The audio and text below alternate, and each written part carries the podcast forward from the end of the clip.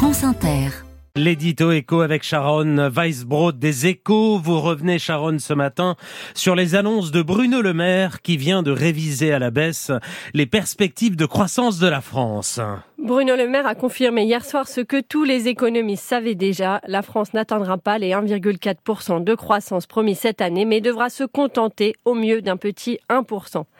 Cet exercice de vérité était devenu urgent tant les prévisions du gouvernement semblaient hors sol face à celles plus pessimistes de la Commission européenne, du FMI ou encore de la Banque de France. Outre le fait que moins de croissance est une mauvaise nouvelle en soi, cette annonce a des conséquences très lourdes sur l'équilibre des finances publiques. Moins de croissance, c'est moins de hmm. rentrée d'impôts pour l'État et donc un budget qui ne boucle plus. Et l'État va donc devoir se serrer la ceinture. C'est inévitable car Bruno Le Maire l'a rappelé hier, il n'est pas question d'augmenter les impôts, il n'est pas non plus envisageable de remettre en cause l'objectif de déficit public. La France compte déjà parmi les mauvais élèves de la zone euro en la matière et elle reste dans le viseur des agences de notation.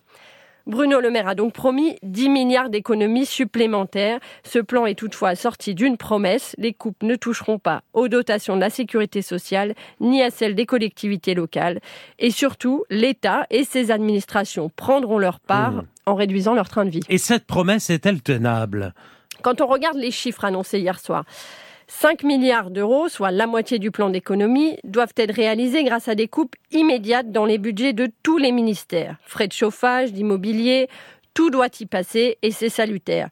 Mais cela ne suffit pas. Les 5 autres milliards seront allés chercher sur des baisses de dotation de politique publique. La liste complète doit être donnée aujourd'hui, mais on sait déjà que l'aide au développement sera mise à la diète, tout comme Ma Prime Rénove, le dispositif qui permet d'aider les Français à rénover leur logement.